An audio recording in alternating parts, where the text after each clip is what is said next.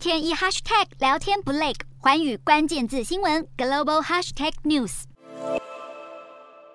大批民众在登机柜台前排队等候，完全看不到队伍尽头。六月十九号和二十号适逢美国六月节连假，加上遇到父亲节，美国民众开心陆续涌进机场，要回乡过节或是准备在国内来趟小旅行。没想到到了机场，却等到飞机不断延误取消的消息，让民众相当无奈。受到航空公司和机场缺工影响，从十六号开始至今，全美已经有超过三万两千个航班延误，超过五千个航班被取消。光是十六号和十七号两天就有超过一万七千个航班延误，超过三千一百个航班被取消。而到了十八号和十九号，情况稍微缓和了一些，但还是有超过一万两千四百个航班延误，超过一千八百个航班被取消。到了二十号，已经有超过八百架次被取消，延误的可能超过三千架次。预计全美机场在周末两天涌进超过两百四十四万名旅客，成为去年感恩节之后机场迎来最多旅客的假期。然而，航空业复工脚步跟不上游客想出游的心情，除了缺工之外，还遇上天气因素。面对这么多航班被取消，美国运输部长布塔朱吉表示，如果运输部认定航空公司没有尽到消费者保护标准，有执法权对航空公司开罚。